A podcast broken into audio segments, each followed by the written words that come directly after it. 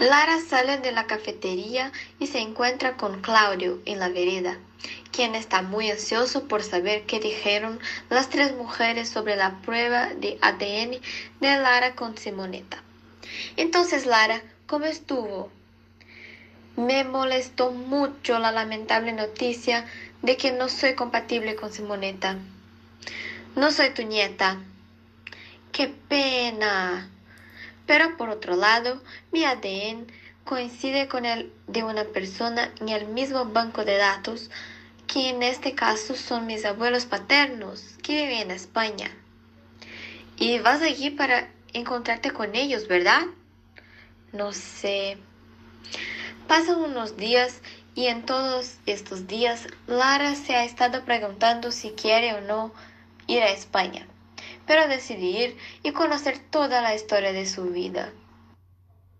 Luego que Lara llegó a España no quería más volver para Argentina.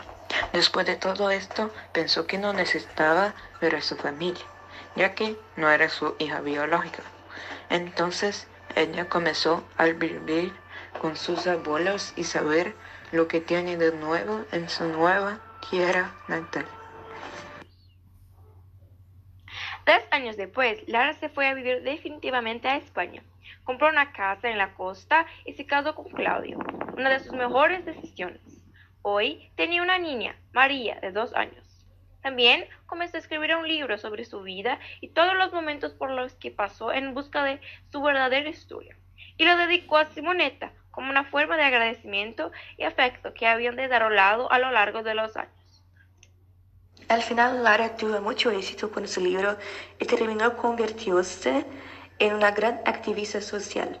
Sus conferencias recorrió el mundo contando su historia, el secreto que escondía su familia, el horror de la dictadura y sobre las responsables de, su, guiar su camino las mentes de mayo.